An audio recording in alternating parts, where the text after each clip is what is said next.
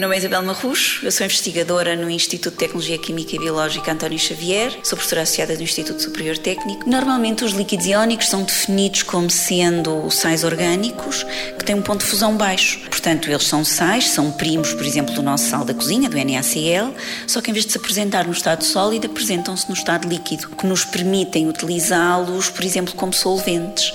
Temos-nos dedicado bastante ao estudo da separação do dióxido de carbono. Não capturamos o dióxido de carbono diretamente da atmosfera, portanto, o nosso estudo do dióxido de carbono é para a separação, por exemplo, de gases de exaustão e temos utilizado os líquidos iónicos sob a forma de membranas. As membranas que nós temos vindo a desenvolver para a separação do dióxido de carbono funcionam como filtros, que portanto podem ser aplicadas, por exemplo, na chaminé de uma central termoelétrica, onde pretendemos separar eh, o dióxido de carbono do azoto. Esta é a aplicação em que os líquidos iónicos têm tido maior sucesso, porque revelaram serem bastante superiores aos materiais que existem hoje em dia, que são comercializados hoje em dia. Uma das grandes desvantagens neste momento destes compósitos que nós estamos a falar, de polímeros líquidos iónicos e líquidos iónicos, ainda é o seu elevado preço. Eu acredito que, à medida que estes materiais forem tendo cada vez mais aplicações, que o seu preço irá diminuir. Um baixo preço conjugado com uma alta eficiência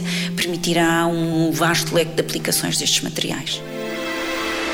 90 Segundos de Ciência é uma produção conjunta Antena 1, ITQB e FCSH da Universidade Nova de Lisboa, com o apoio da Nova Artis.